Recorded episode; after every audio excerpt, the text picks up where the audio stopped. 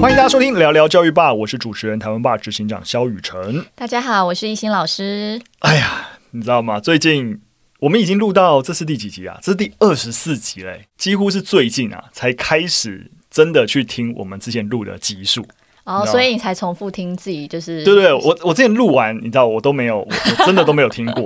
就是即使内部去 check 音档，其实也都是一心跟我们小帮手芬妮再去 check 音档，我我从来没有回听过我们的 节目，所以感觉怎么样？我有点我有点生气，为什么？就是在因为我觉得也是在开车的时候听嘛，然后因为我就觉得听到非常多无意义的一些，你知道，嗯，那。这个那个就是一些罪字跟罪词，听得好生气哦，对自己好生气哦。是因为你在听的时候有特别注意这些罪字吗？我就烂。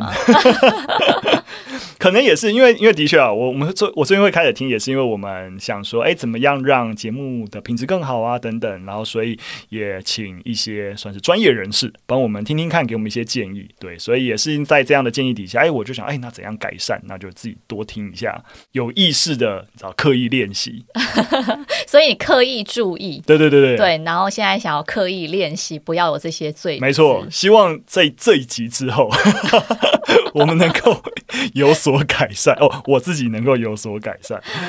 好，但我觉得也是因为你聊得很开心，所以就是很家常的感觉。是啦，是啦，但当然还是要留意听众，就是听起来的一个效果。会不会觉得？对对对对对对。好，那如果听众朋友有觉得需要我们就是做一些调整的，也欢迎留言告诉我们。真的、啊，我们是吧？希望好好的陪伴大家，不是大家边听边觉得哇，这个人讲话哦这样。好，没那么夸张啦。好了，我们继续努力。对啊，相比那个，你知道吗？那个顾问给我们的建议，就我的建议就一大堆，然后艺兴老师的建议就很少。没有没有，我还是有很多，像是比如说卷舌音啊，或者你知道。不够明确的，对，大家一起努力，我们一起努力，一起努力。好，好，好，废话不多说，我们就直接来进入第一则新闻。那第一则新闻想要跟大家讨论近期公布的一份新冠肺炎疫情下的台湾儿童生活调查。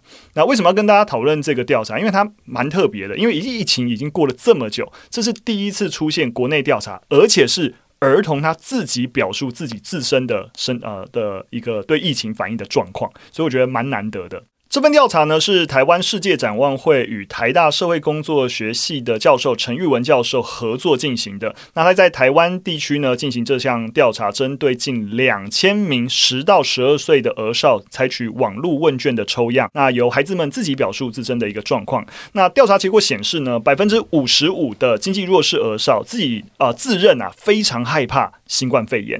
那四八趴的孩子呢非常害怕自身染疫而失去性命。那因为疫情呢，造成的负向身心感受也高于一般的儿少，就是通常经济弱势啊，平均带是五十一趴，那一般的儿童在四十三趴，所以是比较比较高的。那此外，也有近七成的弱势儿少担忧疫情期间家里的钱会不够用，而因为疫情可能宣布的停班停课，也有百分之十四的弱势儿少面临每天没有足够食物可以吃的困境，百分之二十二的孩子在家上课连线，经常遇到断网。的问题，那调查也反映啊，孩子在家其实倍感压力，那这是不分社经地位的。那儿少他们的生活满意度都很明显的比起疫情前明显下滑。那约有六成停课的孩子经常期待能够回到学校上课，包含运用时间的方式啊，在校在学校所学的事物与朋友的关系、与同住者的关系等等，都受到负向的影响。听到这个新闻，其实蛮难过的诶。对啊，对啊，我觉得我们很可能会有一种，就是小朋友。在家里哇，不用去学校，好像很开心。没有，不是这个样子。因为我觉得，或许对一般人来说，吃得饱、穿得暖这件事情是一个很正常、很正常的事。但经济弱势的孩子，他们可能担忧、考量的问题，的确比一般的孩子还要多。所以，疫情它对孩子来说，就是又是一个新的变动跟不确定的因素。那随之而来的，就是一些不安全感跟负面的情绪。嗯，对，所以可以能很能理解，就是他们可能很想回到学校，然后因为回到学校给他们的感觉，可能。就是我回到正轨了。对，嗯，我觉得我们会多谈这一则，就是这个调查报告啊，其实也是希望再重申儿童人权啊。大家应该知道，听过前面集数，就我们很经常在讲儿童人权的重要性。那当中其实很重要就是表达权，就我们要听见儿童的声音。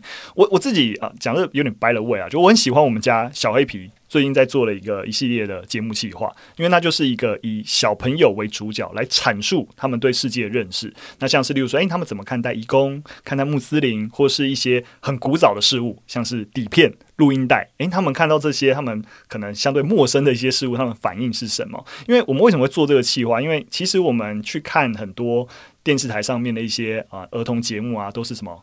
哥哥姐姐啊，然后小朋友在旁边啊、呃、附带着就是附和这样子，那我们就觉得，哎，这些小朋友其实都不是真的作为主角来表达自己的意见。那我们想说，如果能够让小朋友展现更多自己的想法，应该会是一个有趣的方向。我觉得穆斯林那一集做的特别棒，哦，真的哦，对，因为我觉得，呃，我自己会想要问穆斯林的问题。跟小朋友会问的问题完全不一样哎、欸，嗯、对，可能我会想要了解很多他们，比如说社会啊、经济等等等。嗯、可是他们很直觉是，哎、欸，你在斋戒月的时候，如果想吃东西怎么办？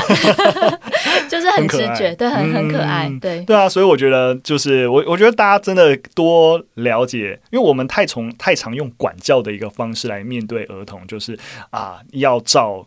我们会下意识觉得他们就是按照大人的意思，因为我们会对你好，对。可是希望大家能够多从我们的分享里面，然后多了解那儿童他们自己的想法会是什么，然后尊重他们的声音来做出调整。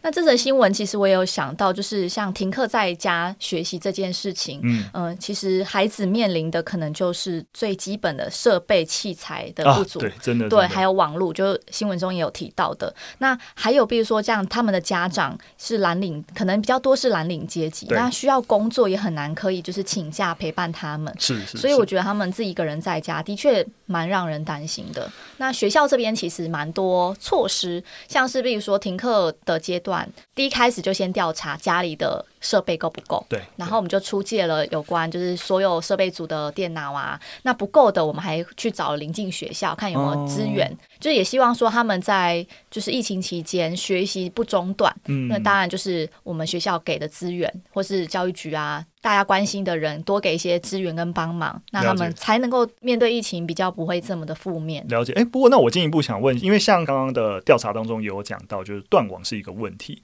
那像刚刚亦欣讲的，就是学校其实在设备上面能够比较快速的做调查、做资源，但是如果网络的问题，如果他家里有网络的问题，有办法得到什么样的解决吗？对，这个部分也是我刚刚觉得这个新闻让我哎。诶意意识到的，就是当我们给他们这么多设备的时候，嗯、其实我们好像没有考虑到网络的问题，嗯、而且又尤其疫情，呃，你只能在家，是。你不能，比如说去咖啡厅或者是去 Seven 上网，所以其实我很常在线上课的时候看到很多同学是断线的，嗯、那他的原因就会说我们家的网络很不稳，嗯、对，那我觉得这一部分也是我们在接下来可能一样在疫情期间，我们要多关注，看可以怎么样给。这些孩子更多的资源，嗯，我想真的网络问题真的是有时候很无解，连我们自己现在在远端工作啊，说实在，我们多数时候家里的网络应该也都还 OK，那个公司的网络也 OK，但时不时就会发生，就是突然谁的画面就突然消失，而应该是谁的网络有问题呢？大家还要一直排解状况，其实真的那个稳定性还是啊，你这样讲，我就突然想到我们呃去年疫情做的措施，嘿。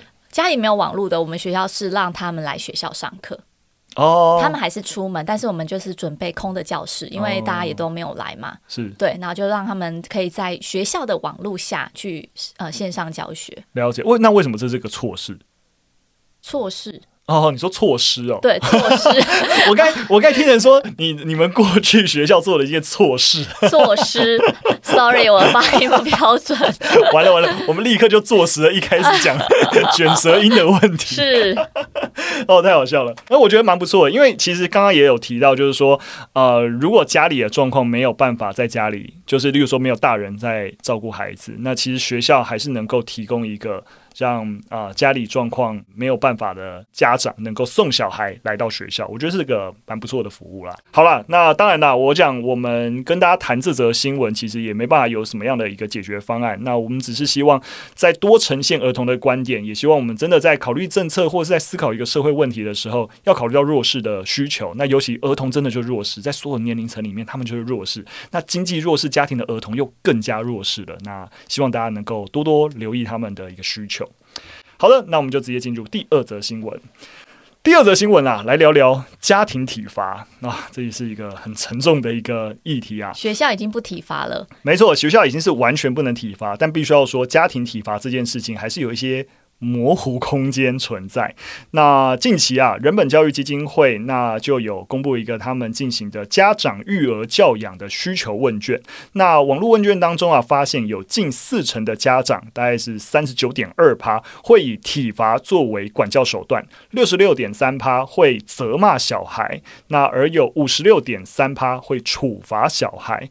那但即使仍有一定比例的家长使用负向的教养方式，数据一样显示啊，其实有高达。九十六点五趴的家长会使用讲道理及沟通的方式管教孩子。那当当然，因为他是复选啦，所以不是说我我处罚小孩我就不沟通，而是就是他同时会沟通，可是可 maybe 是在一个沟通无效的状况下，然后会选择处罚孩子。所以你可以感受到啊，就是家长在育儿的实际状况跟他理想想要达成状况，其实一定是有在拉扯的。他也希望沟通，但沟通无效，他可能也苦无方法。所以在谈到要不要用更严格的方式，例如说立法禁止体罚这件事情，有百分之大概也只有百分之二十一的，就是受访者表示是非常赞成的。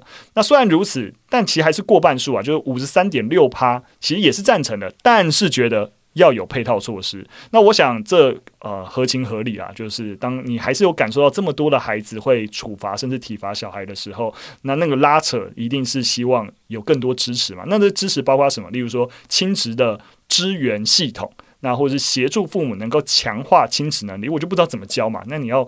给我更多的一个赋能嘛，对不对？所以啊、育儿时间长，或是工作的育儿啊，两头烧，其实也都是家长的主要困境。所以希望国家能够发展具体的措施来分担家长压力，包含呃更有效资源，把托育啊、喘息等等的服务。其实跟我们上次 EP 二十一讲到那个亲子倦怠，我觉得还蛮。哎，没错，没错，对啊，没错，就是亲子倦怠的人其实更容易惩罚小孩，因为他其实就是你知道自己本身的情绪已经就是到一个崩溃点，那没有办法再输出。对啊，对啊，更多的能量给小孩。对，所以他没办法给，所以他就可能会用呃处罚或惩罚的方式，就比较有效率。嗯，没错。所以我们如果我们直接用一个很表面方式，就说啊，你要正向教育啊或干嘛？但是你知道，就是。这些家长已经没，当你他就没有得到足够支持的时候，很多时候的正向教育真的就变成空谈了。没错，没错。那另外呢，呃，新闻里面提到那个支持体系啊，我觉得那个强化亲职能力这部分，其实我我觉得应该是家长们其实蛮想多了解，怎么在不打小孩、不打骂小孩的情况下，怎么管教或是怎么教养他们。嗯、那比如说，怎么用正向管教的方式，然后怎么用沟通的方式，嗯，然后让自己跟小孩的关系是好的，嗯、甚至是呃，不不不会让我想到说我要惩罚或处罚这样子。嗯，所以其实我觉得这跟那个会不会教小孩或者怎么教小孩，真的是需要需要需要训练。对，所以不是有了小孩之后你就会当父母，而是这是真的练习。因为说实在的，啊、很多时候。我我想应该很少人会，例如说，我就是生小孩之前，然后我就真的是做非常非常多的功课，然后去了解我要怎么当爸爸，我要怎么当妈妈，然后小孩在每个阶段，他们都是小孩真的怀上了，然后干嘛，我才赶赶紧的、很紧急的去想，那我接下来要要做什么样子的一个准备？那更不用说，如果我的工作很忙，我甚至也也没有办法真的。做很多的一些学习工作来了解，诶，孩子在不同的一个年纪，我需要怎么照顾他？但我觉得你要当父母，你就要先学习。我知道，我知道，现实上很难，因为就像雨辰你刚刚讲的，就是大家工作都忙，嗯，对，所以我可能很难预备要当父母，嗯，对，这我同意了，这我同意了，就是你你你你想清楚再生嘛，对啊，对啊，但我相信现实生活中应该是多数，呃。呃，也不是说不小心，应该说，呃、他可能就是想想要生小孩，但怎么教跟想生是两件事。没错，没错，对。好啦，我觉得我们呃，当然就是这则新闻核心在谈的，或者是说他们人本教育基金会其实在谈的还是体罚问题。那其实就跟这则新闻其实核心结论想要谈论的一样，就希望能够呃落实家内零体罚。当然，核心其实当然是希望能够终结儿少暴力啦。那其实我个人呐、啊，我个人也是相信，多数的家长如果有更好的方法。没有人愿意打自己的小孩啦。就是如果能够解决他们当前遇到跟孩子的管理问题的话，那这样我也会再另外想到是，当你今天会打小孩，某种程度你也觉得你自己跟小孩的呃，比如说关系是，比如说上对下，嗯、或者是我要管教你，所以我才要用这种方式来惩罚你。嗯、但我觉得难免呢、欸，尤其是针对更小的小朋友，例如说他三四岁。或是两三岁，就是你，你真的不可能跟他讲道理，但他就真的一直哭闹。我真的有朋友就这样，他真的无解。那个小朋友就是就是哭啊闹啊的。那你打他，他会更不哭跟不不闹吗？我我这样我没有要出卖我朋友意思，他就会带到大家看不到的地方，然后教训他。那为什么就不让他哭跟闹呢？因为他就会，他就对啊，就让他哭闹啊，但是他就是不会停下来。但你又不能继续满足他的需求，例如说，好吃东西好了，他就不能再吃这样子的东西了。那你必须对他好，你必须限制他。那限制他就硬要，然后一直哭闹，然后死都不停下来。那你你你你到底要怎么办？真的是很难呢，我没有遇过这样的情况。对啊，就是你知道吗？因为那个我朋友也问我说什么？哎，你做教育的，你告诉我要怎么办？我很想不打小孩，你告诉我，你告诉我要怎么办？所以打了小孩之后，他的哭闹就会停下来了吗？呃，有效，所以他才会这样做。嗯，对，就当然你可以说那个有效是短期的有效嘛，或是是因为惧怕，或者是你你就就是我用一个我们用一个非常正面的角，这不是也不是正面，就是说你可以理解啊、呃，如果你会疼痛啊、呃，那你可能真的短期会有效。对，那很可是对于父母来说，有时候短期有效就够了。那你我真的很难指责他们。我懂你意思，就是还是有那个情境脉络跟呃，对我我们比较无法理解的状况。对，所以呃，我我我我是认真相信没有人愿意，但很多时候真的不知道该怎么办。对，所以那个亲职能力培养这件事，我就觉得还蛮重要的。是啦，对，家长需要有时候需要有更多的武器，让父母能够真能。我跟你讲，我突然想到一个，就是那个一个一部美剧的那个。生活大爆炸，我不知道你有没有看过。Oh, The Big Bang Theory 啊，对对对对对对对，他在他有一集提呃提到那个 Penny，他啊拿到一本育儿书，因为他们那个有朋友怀孕了，然后就看着一本，他就用那本育儿书来对付 Sheldon，因为 Sheldon 就是哦对，所以很很有用吗？对对对，然后他其中一个情境，我刚才突然想到，他就是因为 Sheldon 就闹嘛，就是他他要。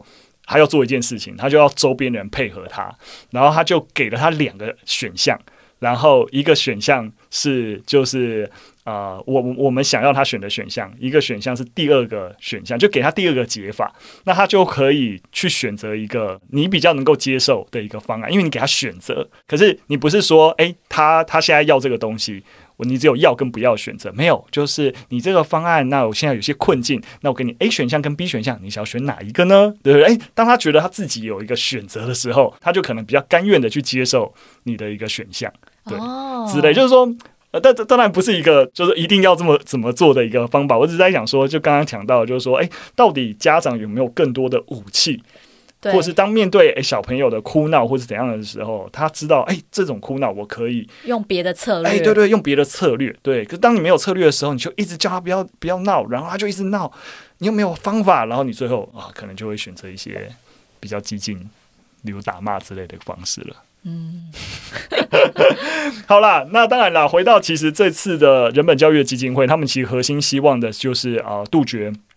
儿少暴力嘛，所以他们也啊、有提到，二零一七年的时候，CRC 啊、国家报告审查，CRC 就是呃就是联合国的儿童权利公约，对，那在进行国家报告审查的时候，有许多专家也直接提出了。就是立法先行啦，希望推动立法直接禁止加内体罚。那他们也提到，其实像邻近的国家，像日本跟韩国啊，分别在二零二零年、去年二零二一年也都通过了立法，完成了禁止加内体罚的立法。当然也必须要说了，虽然我讲那么多，我也也我也很很不舍我朋友遇到了一个情境，但我个人还是赞成立法禁止的。对，那因为还是回到手段跟目的的问题啊。如果保障儿童的权利，儿童不应该受到暴力对待，是一个最核心的一个目的。那没有任何打小孩的理由，其实可被接受的。但是家长需要被支持，我们刚才也讨论，也是真的。所以我觉得就跟刚刚呃调查里面多数家长的期待一样啊，大部分家长也都觉得好，立法禁止 OK，但你要有配套，我去我需要知道怎么办，不然你知道。最后，好，我就立法了，然后你们自己自己想办法。那最后大家就更怕生小孩。那我想，大国家也不乐见这种事情发生啦，对啊。好，但是还是准备好了再生啦。没错，不要想不开。好，那我们最后一则新闻来看美国的新闻啦，就是这则新闻谈到的是美国预防服务工作小组。建议八岁以上的儿少要定期接受焦虑症筛检。那为什么会有这样子一个建议呢？因为近年来越来越多的研究发现啊，美国的儿少患有焦虑症的状况越来越普遍啊。有研究指出，三到十七岁之间的儿少约有百分之七患有焦虑症，这个数字在青少年更高，会来到三十趴。你知道，就是真的几乎快要三个就有一个有焦虑症。通常呃，只有出现问题行为的儿少，你才会被建议。那就是做一些精神相关的一个筛检，但是有很多的焦虑症儿少没有这么明显的外显症状，所以就没有办法及时的获得帮助。所以因此，预防服务工作的小组呢，他们就建议八到十八岁的儿少都可以透过定期的接受焦虑症筛检来啊、就是提前的预防啦。那焦虑症筛检有很多的工具操作，包含问卷啊、量表啊等等。那希望如果每年在本来在进行的健康检查能够一起施做的话，那可以有效的及早筛检。因为如果及早筛检的话，那也可以避免很多的一些问题行为或滥药物滥用的状况发生。嗯嗯，这让我想到我们学校其实不管是七年级或是高一生，嗯，那他们其实在入学之后，我们会在辅导课，嗯，会有类似这样子的量表。那我们这个量表是做自杀意念，对，自杀意念，对，那就是有几题就是。问你最近的心情啊，然后反正就有几题问题，然后简单勾选之后，辅导老师会把那个问卷收回来，然后挑选几个，比如说分分数比较高的，那针对这些孩子去定期跟他们聊一聊。那这个聊一聊切入点就还蛮自然的，因为就是高一嘛，跟国七，所以就是哎，你新进一个新的环境啊，那你你最近生活怎么样？那也让我们及早知道，就是这一群一般的这一群孩子里面有哪一些是。比如说，可能会有呃焦焦躁，或是比较呃情绪不稳的孩子，嗯、对哦，所以等于就是说，不是直接做跟啊、呃，就是这些所谓像焦虑症啊等等的筛检，就只先从自杀的倾向，然后来找出一些高风险，然后再看他会希望自杀可能有哪些的因素，再进行辅导。对对对对对，然后就就是这样子，还蛮符合这则新闻讲到是先预防，嗯、就不会是哎。当孩子真的有一些情况出现之后，然后我们再去做挽救。哦、对，了解了解。那因为毕竟你在呃特教组算是哎算辅导室里面的特教组嘛，所以整个辅导室的业务当然也包含这些心理健康相关的一个事情。所以你有什么观察？没错，因为像这则新闻里面有讲到说，像青少年患有焦虑症，他的趴数是非常高的。嗯、那其实我自己在现场上观察也是，就是国高中他们。情绪障碍的孩子，他们比例是越来越高。嗯，对。那甚至其实我们在做特教鉴定的时候，嗯，通常国小端会是业务量比较大的，因为比如说像是自闭症啊，或是哎听力障碍这些，哦，都是在小学在做检查。对，对，大概就是小学，大概就会知道状况。可是我们其实国高中也蛮常送鉴定的，但我们送的鉴定基本上也都比较偏向情绪障碍。了解，对，像是有忧郁症。好，这是我觉得近几年观察，就是人数越来越多，甚至有到比如说高二、高三，嗯、我们还在送忧郁症，就是情绪障碍的鉴定。嗯，对。那这些鉴定如果已经发现他们是有忧郁症啊，或其他的情绪障碍的话，那通常辅老师会做出什么样的作为？呃，就是呃，因为辅导处有分两个，比如说特教跟一般的辅导。嗯，那辅导这边一定是已经有跟他们物谈过，或是了解状况之后，才会送到特教鉴定。嗯，那因为特教鉴定通过之后，就会有一些资源，例如说我们会有一些心理师的经费，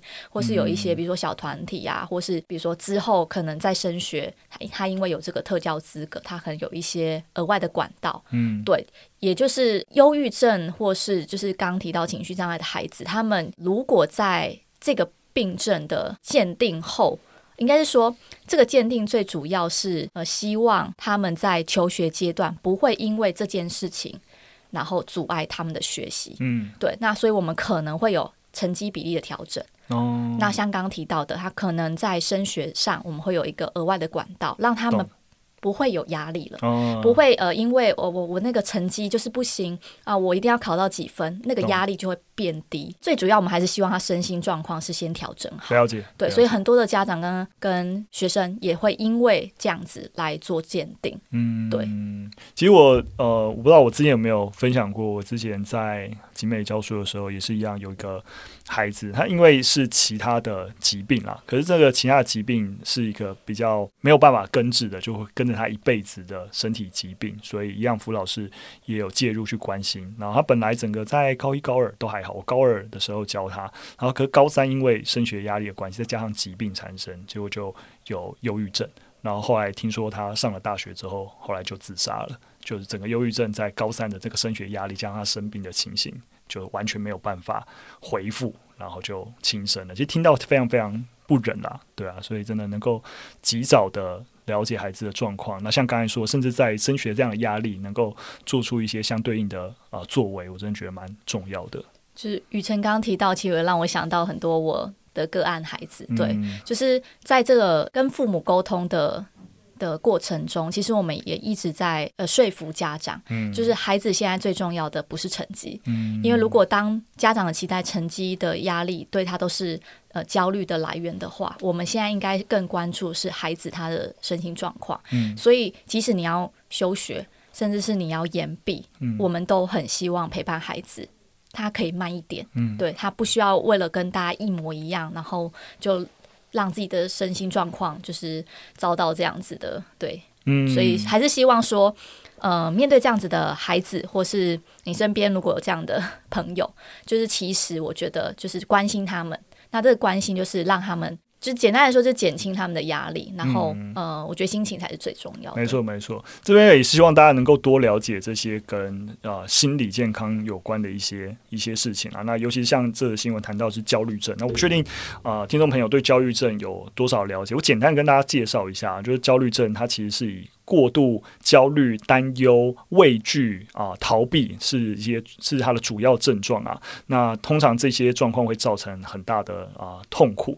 对，那它是其实在这个焦虑症还有往下还有分成几种不同的疾病类型啊，例如说恐慌症，就是你会针对独特而且不可预期的。呃，状况会产生极度焦虑的一个反应，甚至会造成濒死的害怕。那另外一个可能大家比较常听的，就强迫症，会呃不断的重复不愿意的想法或行为，或是一种算是广泛性的焦虑症，就是呃会过度的焦虑或担忧一些事情，或是所谓绿病症，就是说会持续担心自己可能得到身体疾病。那这都这些呃症状都算是广泛焦虑症的一环啦。对对，那另外我也想跟大家分享是，嗯、通常家长对于这些症状都比较不了解，嗯，所以很常他们就会来跟我们说，老师，我觉得我小孩只要转个念就好，他为什么不转念？嗯，但其实我就是很想要跟大家讲，就是他真的转念这件事情是对他来讲会又是一个强加的压力。没错，你你你怎么不问说，如果你小孩咳嗽，你为什么不跟小孩说，你不要咳嗽啊，你不要咳嗽就好了？